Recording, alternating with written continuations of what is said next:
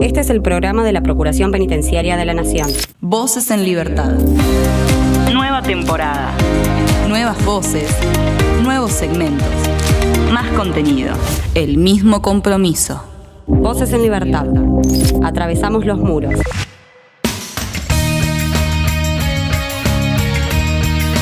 Comenzamos un nuevo episodio de Voces en Libertad, el programa de la Procuración Penitenciaria de la Nación.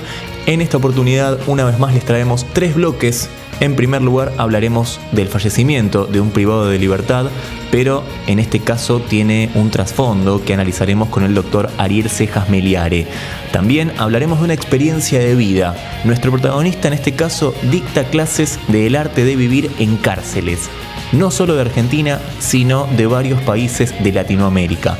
Y por último, el 27 de septiembre se conmemoró el Día Nacional de los Derechos de los Niños, Niñas y Adolescentes y charlaremos un poco al respecto. Tomás Rodríguez se encuentra en la edición, el equipo de relaciones institucionales con colaboración de prensa se encuentra en la producción, Florencia Sosa, mi nombre es Damián Fernández y esto es Voces en Libertad. Denuncia SAL 0800 333 9736. Hace valer tus derechos.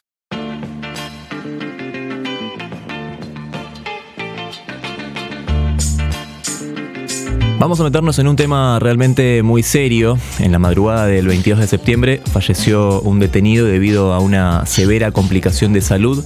Llevaba tres meses aguardando una resolución judicial que le permitiera ser trasladado a una institución médica especial para rehabilitarse. Vamos a meternos de lleno con este tema y tenemos en comunicación una vez más al doctor Ariel Cejas Meliare, procurador penitenciario adjunto interino. Ariel, ¿cómo estás? ¿Todo bien? ¿Qué tal? ¿Cómo están ustedes? Bien, bien, todo bien. Eh, el gusto de, volver a saludarte. Em, Lo mismo de siempre. Bueno, Ariel. ¿Cómo están? Bien, todo bien. Em, si querés, expliquemos bien la situación. Empecemos por el principio. Vale. ¿Cuál era el cuadro que tenía este detenido puntualmente? La verdad que era un cuadro de un cuadro complicado de ACB eh, que le dificultaba la deglución, el habla, eh, movilidad. Em, este detenido había sido trasladado a la unidad 21 en su momento eh, y ahí le, en su transcurso de, estando en la unidad 21 este, tiene un, un ataque, una CB, este, luego de unos meses le dan el alta y lo trasladan nuevamente al complejo penitenciario eh, Federal 1, donde, eh, Federal 2, perdón, donde em, hemos trabajado intensamente eh, para poder lograr una externación, no una, internación en un lugar de alta complejidad, ¿no? que era acorde a las patologías que, que, él estaba. En, ese estado eh, no podía estar eh, alojado en ese pequeño lugar de, médica que, tiene el complejo penitenciario federal 2 pese a numerosas eh, presentaciones, este, hasta habeas corpus, informes médicos de la Procuración Penitenciaria, de la Defensoría, del Cuerpo Médico Forense, y, hay que destacarlo también del Servicio Penitenciario Federal. Eh, el juzgado hizo caso omiso a esas, eh, hay que decirlo con todas las letras, el Tribunal Oral 16, hizo caso omiso a, esas, a esos informes y nunca se ocupó de eh, conseguir un lugar de alta complejidad y trasladar al detenido eh, para que, bueno, este, eh, en esos últimos meses de vida no, no haya, no se le haya incrementado el sufrimiento que, se le, que se le hizo padecer durante estos meses. Claro. Ariel, ¿cómo tomaron conocimiento ustedes del caso? Y déjame preguntarte si en algún momento se pudieron comunicar directamente con, esta persona que terminó falleciendo.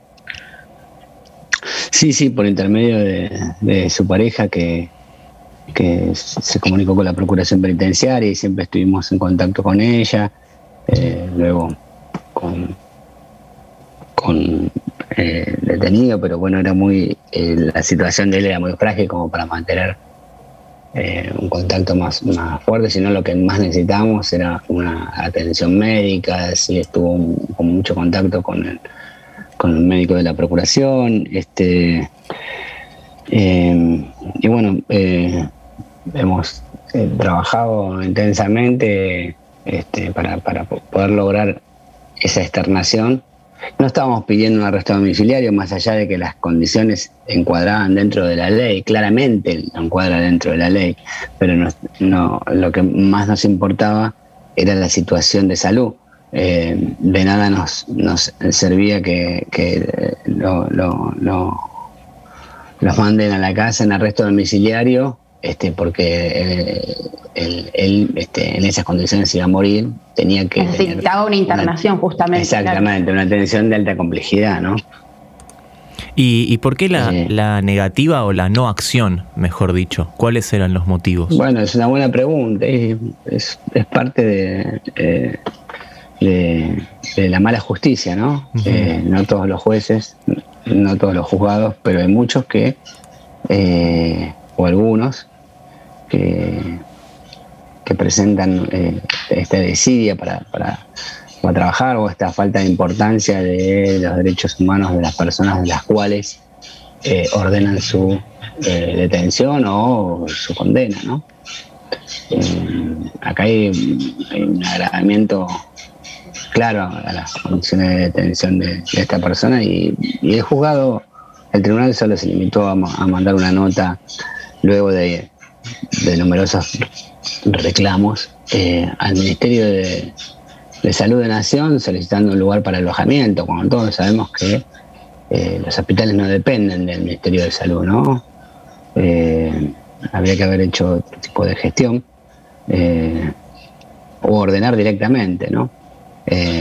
pero bueno, es, es la justicia que tenemos en algunos casos con esta cierta mirada a las personas privadas de libertad, ¿no?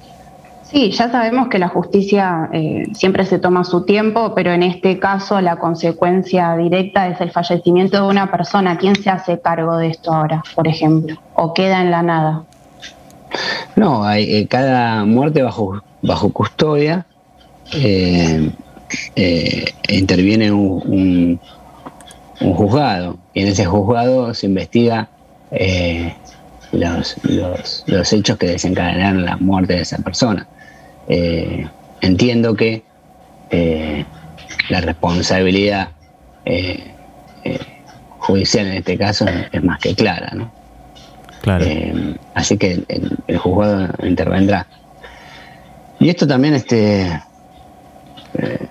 no, es solamente de, de, acá de la justicia, de, de, nación. Hay un, yo diría un caso mucho más grave todavía de una persona eh, que se le ordenó hace más de 20 años su traslado a lo que era la unidad 20, debido a que había sido declarado inimputable. Fue declarado inimputable en el año 99 y en el 2004 fue trasladado, ordenado su traslado por un juzgado provincial de Formosa, de Formosa, eh, y, no eh, resalto que es un juego provincial y no federal, a la ex unidad 20 eh, eh, del Servicio Penitenciario Federal.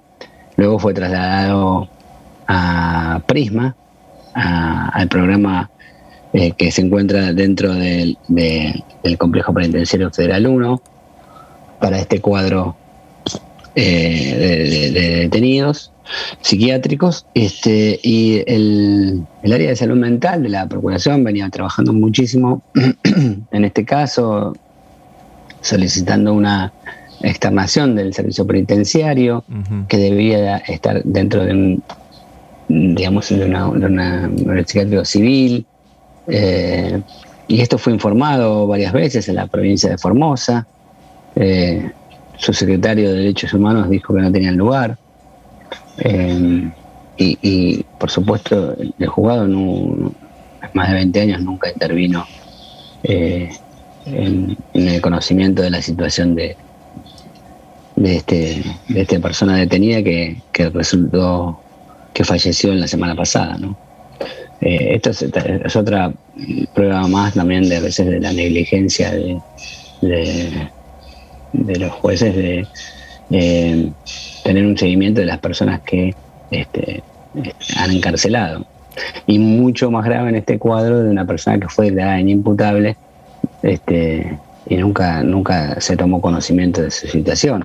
Claro, ¿hace cuánto? Fíjense que si le hubiese Sí, perdón, ¿no? que fíjense que si se, hubiese, se le hubiese condenado a, a, cadena perpetua, que, en, ese, en esa época eran 25 años, ya hubiese, ya hubiese salido en libertad. Así que miren la paradoja y la locura de la situación, ¿no? Claro, sí, te iba a preguntar eh, hace cuánto había sido condenado inimputable para, para resaltarlo. En el 99, claro. Eh, les decía, en el 99 fue declarado inimputable y en el 2004 fue trasladado desde Formosa acá por un juzgado provincial y acá estamos. Y acá estuvo durante todo, todos estos años, ¿no? Ariel, y cuando una persona es declarada inimputable, ¿cuál es el paso a seguir? Digo, porque esta persona quedó encarcelada de todas formas, más de 20 años. Eh, sí, el paso a seguir, que mucho mejor lo puede explicar el, área eh, de salud mental de la Procuración, pero eh, eh, lo que, lo que establece la justicia al declarar un imputable y ordenar un traslado a un neuropsiquiátrico es a un tratamiento, ¿no?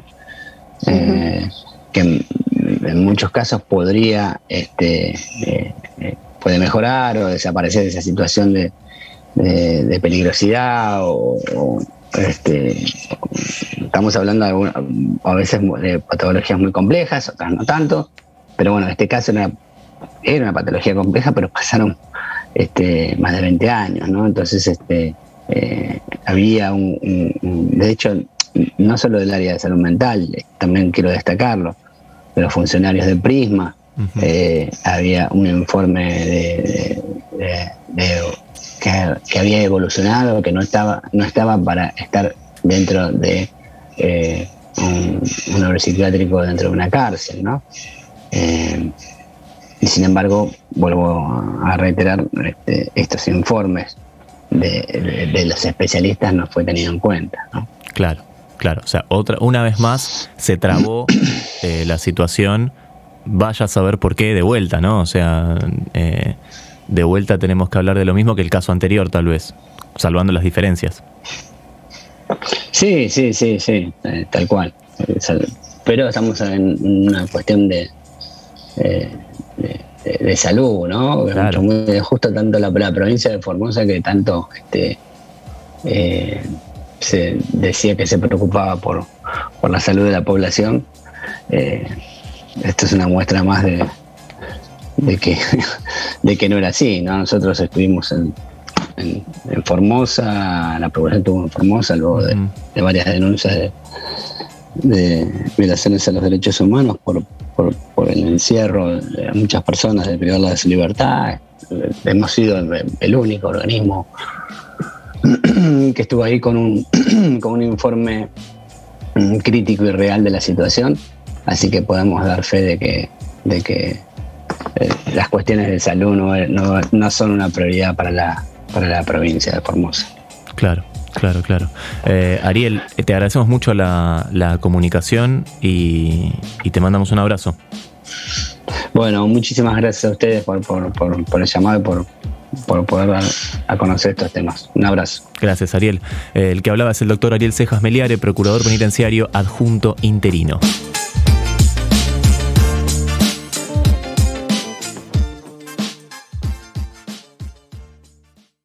Voces en Libertad. Un programa de la Procuración Penitenciaria de la Nación. Un poco de música en Voces en Libertad. Suena Lover Suite en su versión live session junto al actor Daddy Brieva, quien hace la apertura de la canción Negra Murguera. Como un kurda que despierta, arruinado en un fuento. Se levanta y empieza a recordar los sucesos ya lejanos de la noche anterior. Una negra, polvareda y revolcó. Sos la murga que nace en la antaña del malón, de la raza que destila este sudor, con un ojo en parte corazón cuando se pone pura grasa la pasión. Murga, murguera, agua de zanja, piel de vereda, llévame con vos al suburbio mundano que no tiene escalafón donde pintan bueno malo, qué sé yo. La tristeza es un vaso que también se defondó ese día que al tuntún la gambetió. Murga, murguera,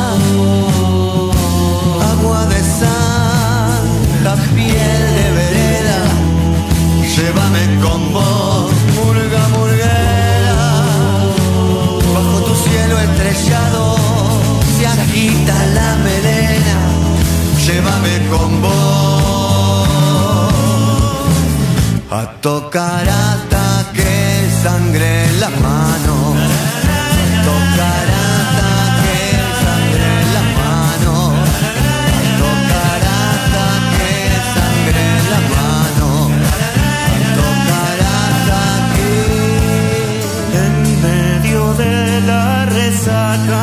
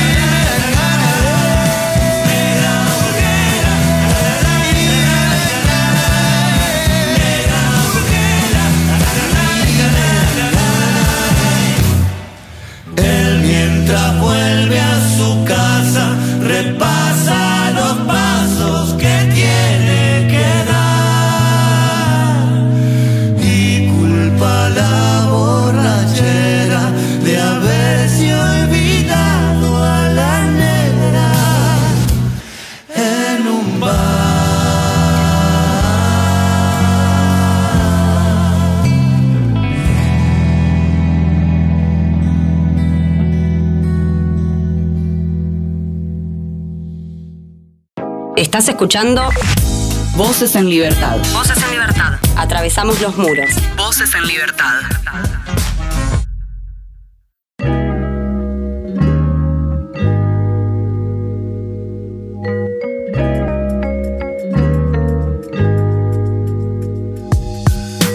Vamos a relajar un poco, vamos a charlar con alguien que tiene una gran experiencia de vida. Se trata de Ismael Mastrini. Él lleva años dictando cursos de El arte de vivir, eh, conformados por yoga, respiración, meditación. Bueno, algo, algo muy interesante que viene recorriendo también eh, otros países eh, de- del mundo. Ismael, ¿cómo estás? ¿Todo bien? Damián y Florencia, te saludamos. ¿Qué tal? ¿Cómo andan? ¿Todo bien? ¿Nos escuchas bien? Sí, sí, los escucho perfecto. Dale, bárbaro. Bueno, eh, Ismael, tenemos un montón para charlar. Yo te vendí, eh, vendí un poco así nomás, un poco rápido como para ya darte, darte la entrada, pero tenemos un montón de cosas. Eh, empecemos hablando, si, si querés, cómo, cómo empieza esto, esta cuestión de eh, dar los cursos dentro de las cárceles. Ajá.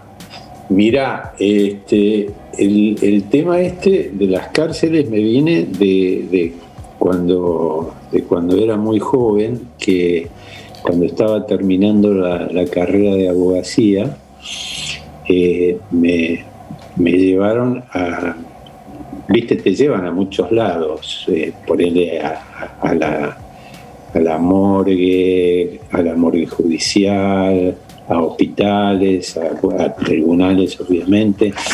Y bueno, uno de los, de, de la- de los trámites era que nos llevaran a la cárcel. Y me llevaron a la cárcel de, de Devoto, que es la, la única vieja que queda en, en Capital Federal.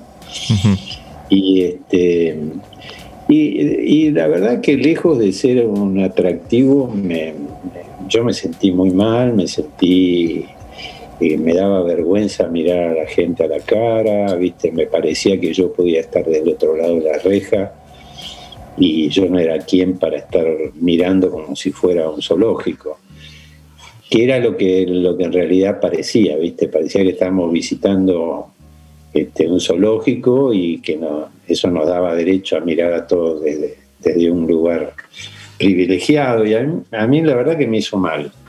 Me sentí mal y me pareció que, que- que no correspondía y que y me pareció que quería hacer algo para mejorar eso.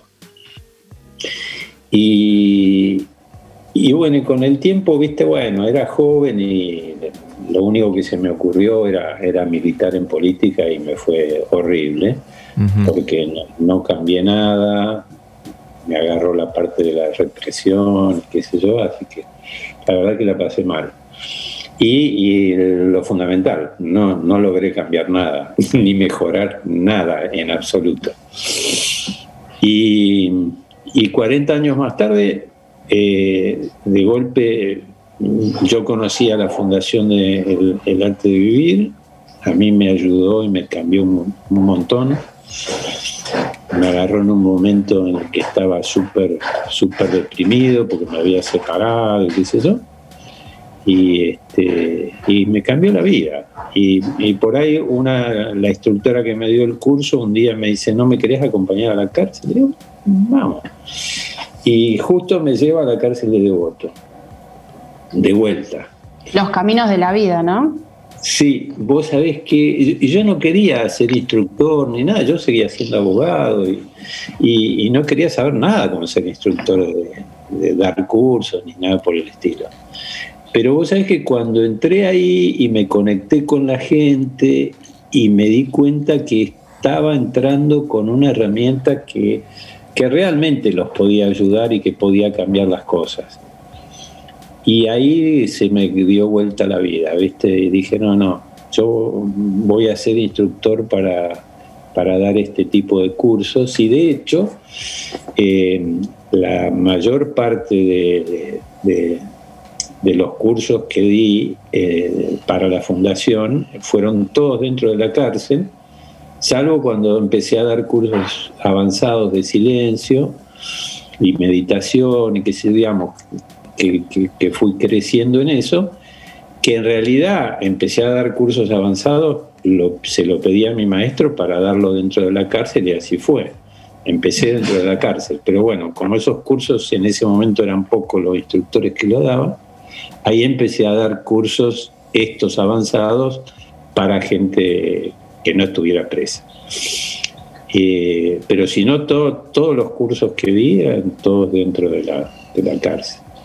Ismael, ¿y cómo fue la experiencia con tu curso teniendo en cuenta lo que nos viene pasando desde el año pasado con la pandemia? ¿Cómo se las arreglaron para seguir comunicados? Bueno, fue co- como todo por Zoom. Eh, en- en- eh, primero empezamos como, como fueron habilitando el tema de los teléfonos, este, que los chicos pudieran usar los celulares, empezamos a, a darles este, eh, series de, yoga, eh, meditaciones guiadas, todo por teléfono. Eh, y después, cuando salió la posibilidad de hacerlo por Zoom, bueno, en, algunas cárceles este, intentamos. La verdad que en Argentina me resultó bastante difícil porque no había buenas conexiones, no había buenas señales en la mayoría de los casos y e- eso nos complicó bastante. En, en otros países eh, me fue más fácil, como por ejemplo en Brasil, eh, fue, fluyó mucho mejor. Este, en, en- en algunas cárceles anduvo, anduvo mejor. Pero en Argentina fue uno de los lugares que nos costó más. Pero bueno, de cualquier forma lo hicimos. Y además, bueno, al hacerlo vía Zoom, lo podemos hacer con un número muy reducido de, de internos, que es de 10 personas, 10, 12.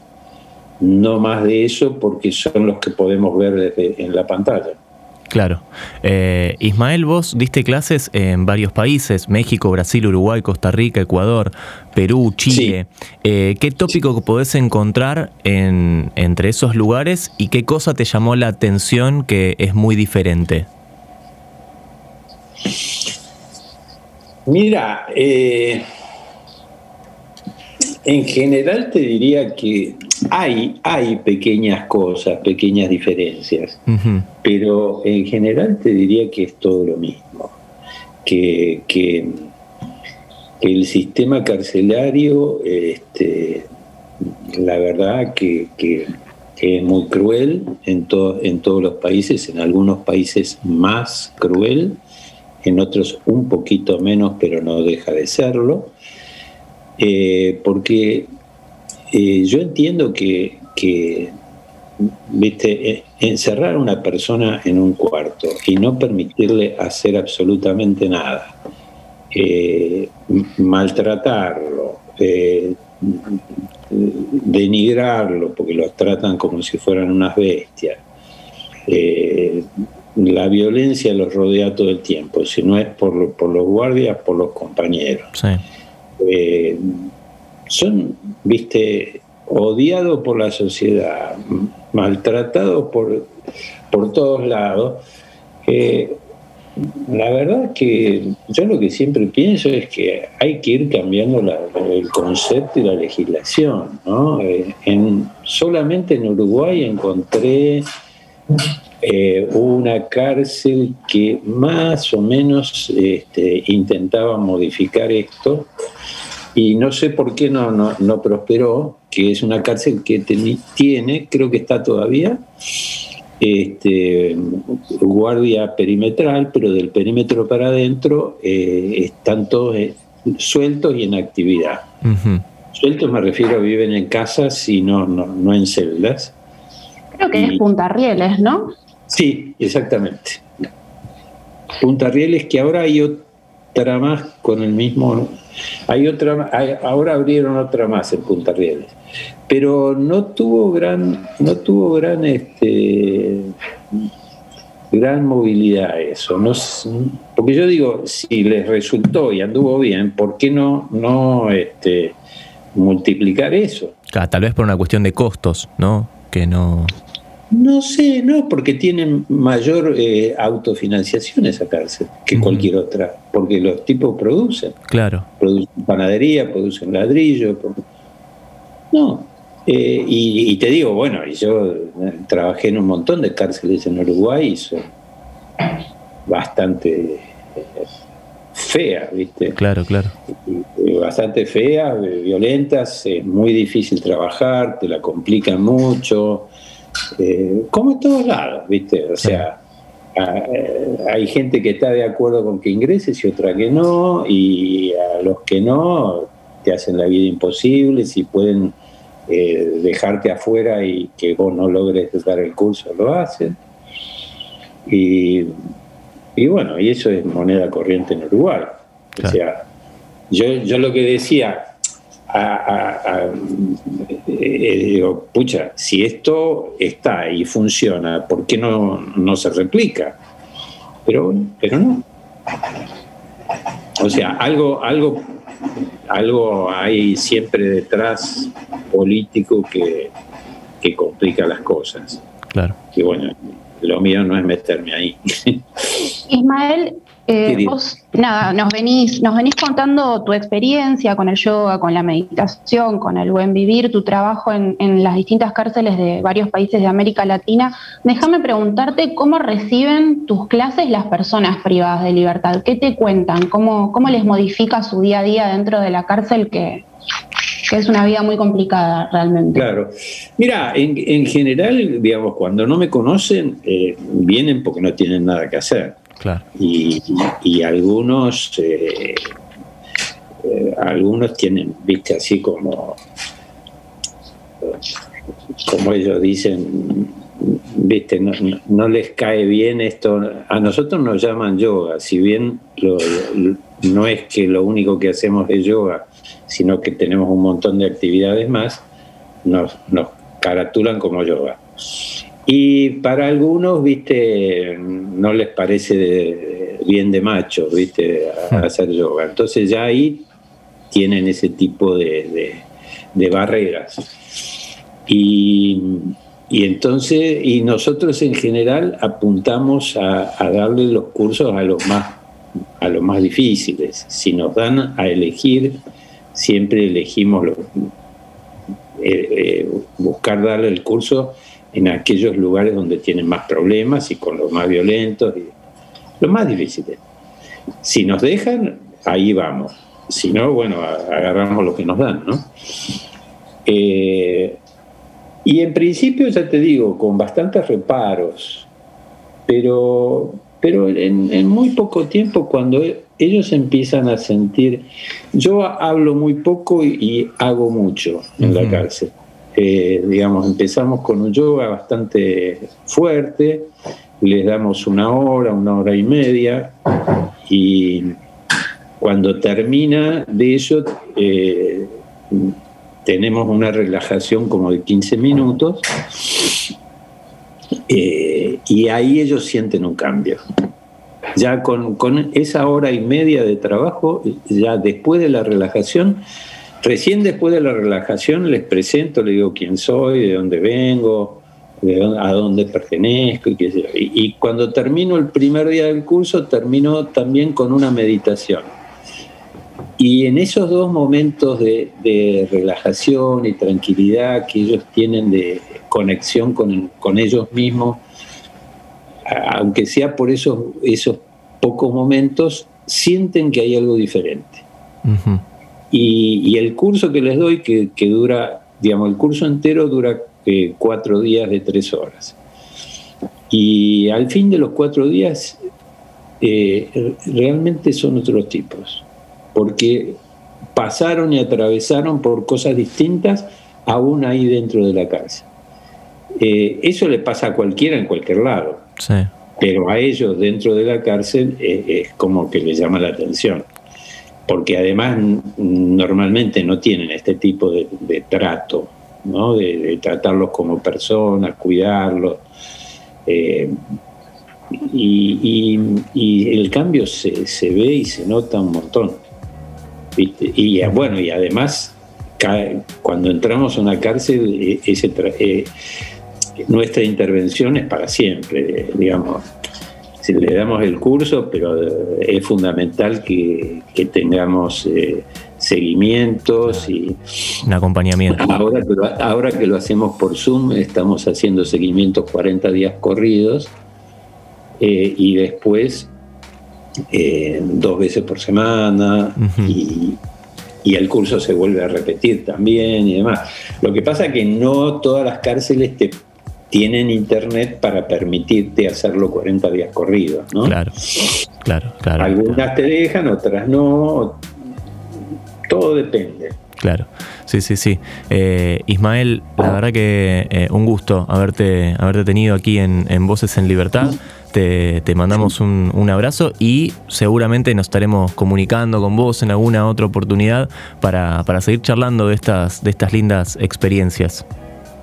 Cuando quieran, cuando quieran, chicos. Ya ahora presenté un programa para trabajar con eh, mujeres eh, víctimas de, de violencia que me pidieron y que va a ser algo.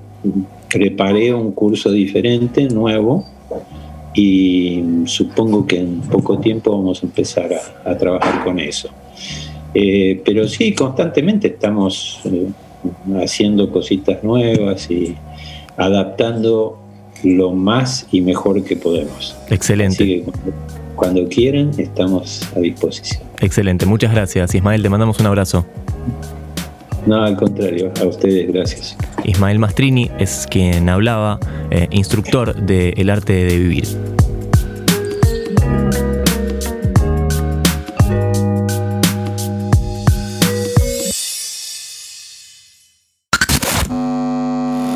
Síntesis de la semana. Noticias en un minuto. Jornada de vacunación por COVID-19. Una jornada de vacunación itinerante se llevará a cabo este jueves en la unidad penal número 15 de Batán, con el objetivo de inocular contra el COVID-19 a unas 600 personas privadas de la libertad. El servicio penitenciario realizará mañana un biatlón solidario. En el marco de las políticas de inclusión social que lleva adelante la institución, privados de la libertad y deportistas de competición participarán de la actividad con un circuito que incluye inmediaciones del penal de Villa Las Rosas y sectores intramuros. La competencia termina en el circuito intramuros. Posteriormente se hará la entrega de premios donados por la Secretaría de Deportes de la provincia. Presas donaron tortas y muffins al merendero de La Plata. Mujeres privadas de la libertad de dos cárceles bonaerenses ubicadas en La Plata elaboraron tortas y muffins para un merendero e internos de uno de los penales de Florencio Varela fabricaron mobiliario para un comedor. Ambas experiencias tuvieron lugar en las unidades 8 y 33 de la localidad de Los Hornos y en la unidad 24 de Florencio Varela. Las internas alojadas en la unidad penitenciaria de Posadas participaron de un emotivo festejo por el Día de la Primavera. Los festejos por el Día de la Primavera fueron organizados por las directivas y el personal de la unidad penitenciaria, en donde las detenidas disfrutaron de música en vivo y un desfile donde 16 internas se lucieron sobre la pasarela, con atuendos propios de una elección de reina. Todas las premiadas obtuvieron regalos de ramos y flores que fueron entregados por las autoridades presentes.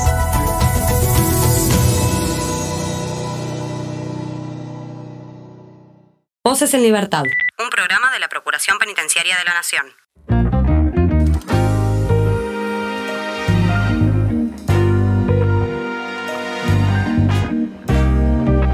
El 27 de septiembre se conmemoró el Día Nacional de los Derechos de los Niños, Niñas y Adolescentes y vamos a ocuparnos de hablar un rato de ese grupo con Marina Chantarieto. Ella es coordinadora del equipo de niñas, niños, adolescentes y jóvenes privados de libertad. Marina, ¿cómo estás? Damián y Florencia, te saludamos. ¿Qué tal? ¿Cómo están? Un gusto. ¿Todo bien? Bien, bien, muy bien, gracias. Bueno, Marina, eh, empecemos hablando, si, si te parece, de, de, los jóvenes privados de libertad, ¿sí? Que mm, debido a este, a este 27 de, de, septiembre está bueno y nos da pie para hablar un poco de las, de las problemáticas que enfrentan. Sí, sí, seguro. Primero te, que, te quería, digamos, como dato de color, decirte sí. que el 27 de septiembre se celebra en la Argentina Ajá. el Día de los Derechos del Niño, porque es la conmemoración de la, digamos, de la sanción de la ley que incorporó la Convención de los Derechos del Niño al derecho argentino.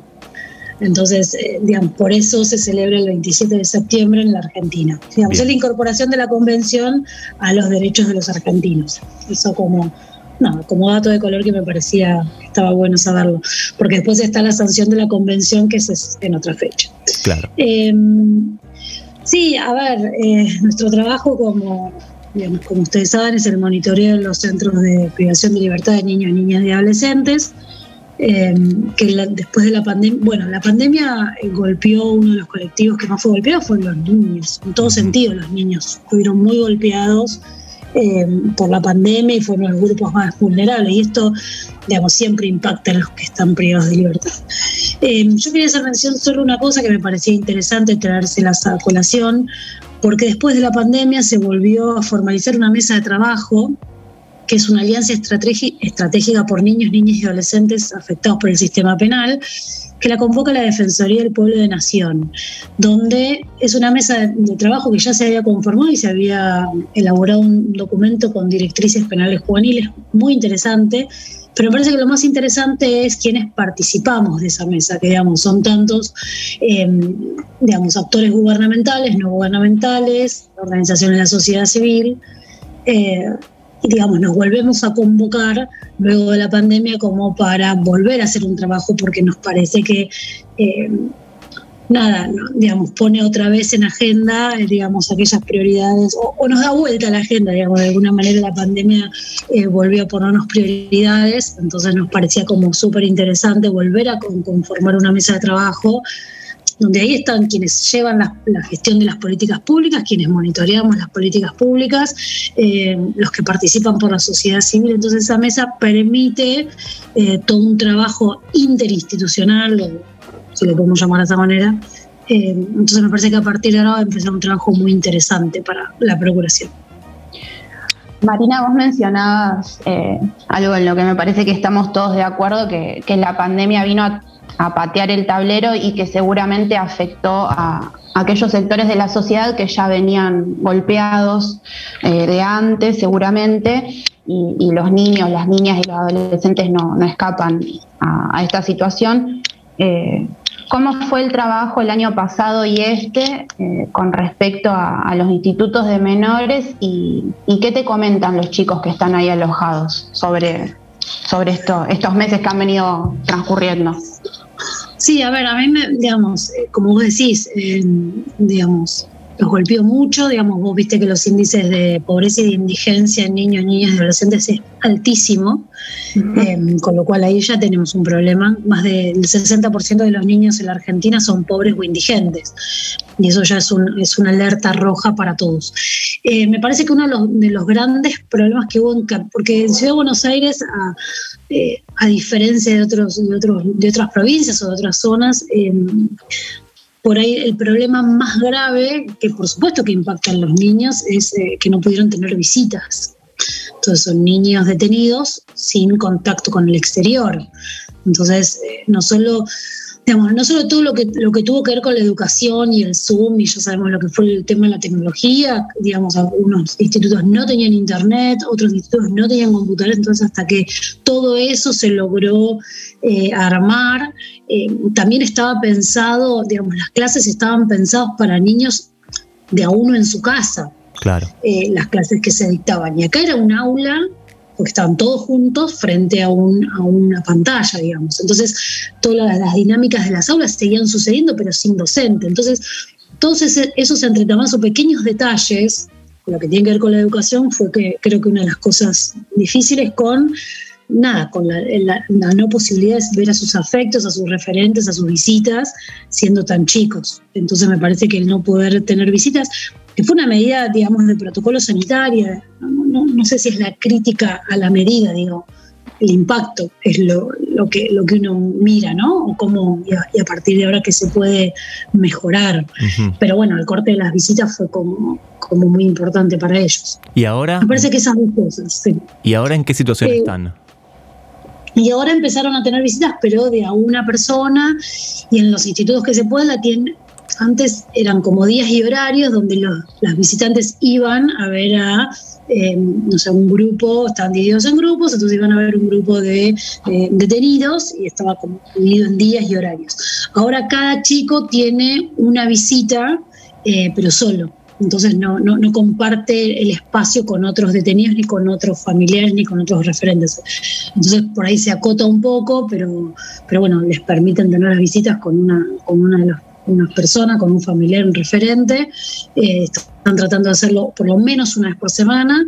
Y bueno, se empezaron a habilitar todo lo que tiene que ver las llamadas y las videoconferencias, quienes pueden hacerlo, porque es lo que yo les digo, hay que también entender que los índices de, de pobreza son muy altos, entonces no todos tienen una compu para hacer una llamada por Zoom. En general el celular es más fácil, una, por ahí una videollamada es más fácil, pero bueno, hay que contemplar todas estas situaciones. Entonces, frente a esta realidad, digamos, quienes monitoreamos las políticas públicas también tenemos que poder colaborar en ideas y, en llevar digamos, no solo digamos, aquellas cosas que nosotros vemos como para mejorar, sino poder aportar ideas desde nuestra, desde nuestra experiencia, digamos, de toda la historia digamos, que tenemos en, en monitoreos de, de centros de régimen cerrado para niños. Entonces, digamos, todos estos pequeños detalles, tanto de la voz de los niños como de las cosas que nosotros vemos y las que hemos padecido también como, digamos, como adultos dentro de esta pandemia, me parece que eso es lo que tenemos que llevar a estas mesas donde estamos todos los actores que tienen que ver con los niños en conflicto de la ley penal. Marina, vos comentabas eh, con respecto a la conformación de esta mesa que tiene distintos sí. actores de organismos estatales, también eh, actores de la sociedad civil. ¿Cuáles son sí. los principales problemas que ustedes vienen identificando, especialmente la Procuración, ¿no? que hace tantos años que, que trabaja en el ámbito de los monitoreos y, y qué posibles soluciones hay a esas problemáticas que ustedes identifican? Sí, eh, mira, a ver, en el 2019, fines de 2019, se salió la publicación del documento que se hizo, que llamó Directrices Penales Juveniles, donde hay como si fuesen pisos de derechos, donde todos nos hacemos responsables o nos obligamos a que esos eh, derechos se hablan de todos los actores que participamos en esa mesa, nos obligamos. Eh, con ese documento, que eso es como una de las cosas más importantes, lo que pasa el documento es muy largo. Eh, pero en esta nueva etapa, lo que nosotros estamos aportando, primero tenemos que ponernos de acuerdo en los temas que vamos a, discutir. Eso no, no, es fácil siendo, digamos, que todos tenemos distintas miradas. Y en general nos hemos puesto de acuerdo. Entonces propusimos varios temas. Uno de ellos fue educación, los traslados, lo que tiene que ver con el pase de los chicos cuando cumplen 18 años a las cárceles. Bueno, hay como un montón de temas que nosotros los pusimos como, digamos, como prioritarios más allá de lo que tiene que ver con la justicia, que otros, otros organismos lo han propuesto, pero a nosotros nos parecía tanto el traslado de los chicos cuando cumplen 18 años en las cárceles, el tema educativo, y nosotros una de las cosas que proponemos, pero porque nos parece que es un plus de esta mesa, es que eh, una de las deudas de la democracia nuestra es la reforma de la ley nuestra de minoridad, ¿no? Nosotros uh -huh. necesitamos tener un, un sistema penal juvenil, que somos el único país de toda Latinoamérica que no tiene un sistema penal juvenil y seguimos teniendo una ley muy vieja eh, que de hecho es de la dictadura militar eh, y nos seguimos y todo nuestro sistema de justicia, niños, ¿no? Por supuesto, está basado en una ley muy, muy vieja. Entonces necesitamos un sistema penal juvenil y esa creo que es una de las deudas de la democracia que tiene la Argentina. Entonces esta mesa permite poner como estándares mínimos de derechos para esa futura ley, para la discusión de esa ley, porque quienes, en general a veces quienes discuten las leyes por ahí les falta un poco de campo, entonces nosotros claro. que somos quienes estamos desde todas las miradas, eh, todas las miradas en este sentido, en gestión, en monitoreo, en, en justicia, en la defensa, eh, digamos, to, todos los actores que la conformamos, me parece que estaría buenísimo y eso es lo que nosotros proponemos, armar un, un, un piso, pero para discutir eh, o para llevar a la futura discusión de un sistema penal juvenil, que es lo que, que es lo que muchos queremos. ¿Y que en general siempre es una discusión que se traba, ¿no? ¿Y qué cambios eh, traería esa, esa discusión o esas propuestas para, para reformar? Sí, y uf, toda la ley. Claro. la ley que tenemos que tirarla a la basura, Ajá. básicamente, según me preguntas a mí. En principio, vos pen, solo esto, vos pensás que solo hay eh, la justicia especializada, es de primera instancia y tribunal, tribunal oral. Entonces todo lo que es recursos de alzado, las cámaras y la corte, no, es, no está especializada. no son, no son cámaras especiales. Entonces, un- una sentencia que es recurrida por un niño o un niño adolescente, por sus abogados, la cámara que lo resuelve no es especializada, se resuelven como adultos.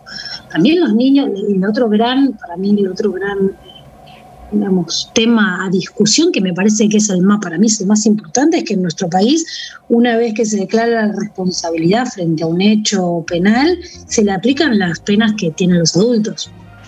Entonces, y a partir de ahí corre como un adulto. Entonces, vos, si un niño cometió un delito, eh, vamos a ponerlo de esta manera, si es condenado por un delito siendo, habiéndolo cometido siendo menor de edad, se le aplican las penas que se le aplican a los adultos. Y en general, esto ya sucede, en general no, después de los 18 años se le aplica la pena. Entonces la pena, eh, la ejecución de esa pena es cumplida en cárceles de adultos. Claro. Entonces, eso me parece que es como la discusión más importante. Uno siempre se traba en la edad, cuando se empieza a discutir la edad de, de- de a partir de cuándo puede ser punible un chico o no punible, pero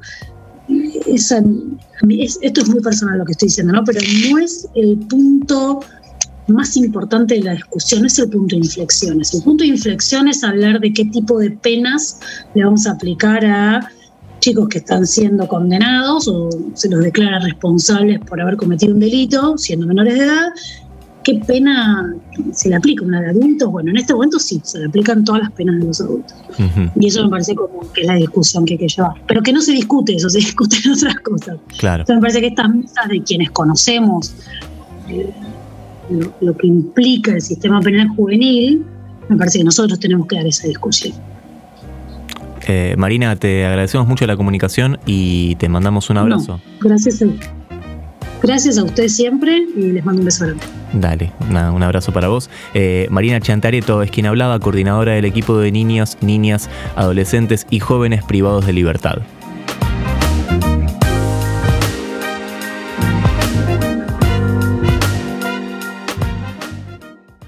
Volvé a escuchar este u otro programa a través de la web oficial radio.ppn.gov.ar. Voces en libertad. Un programa de la Procuración Penitenciaria de la Nación. Y este tema lo eligió Flor, yo elegí la versión, así que fue una elección mixta. Las pelotas, una grabación directa del programa Encuentro en el Estudio, gran programa de la televisión argentina. Lo que suena es personalmente. Deja que ruede como el aire entre las hojas. Todo es oro, todo es sal.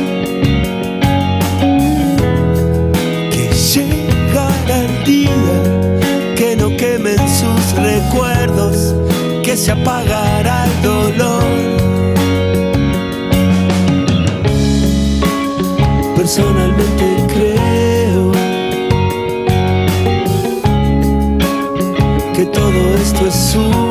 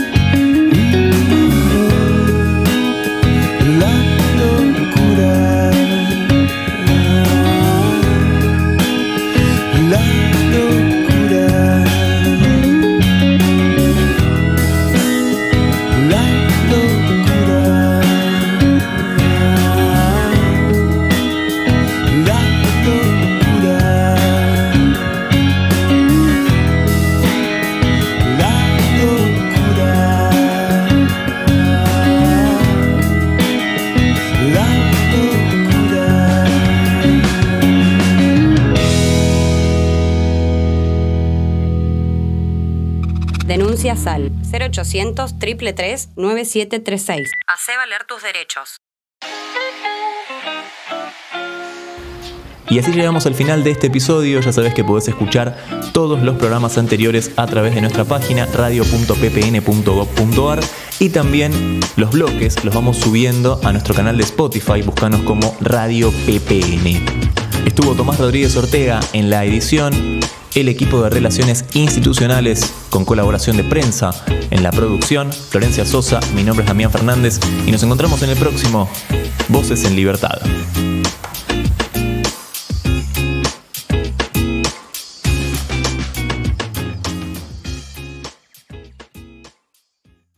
Volvé a escuchar este u otro programa a través de la web oficial radio.ppn.gov.ar. Voces en libertad.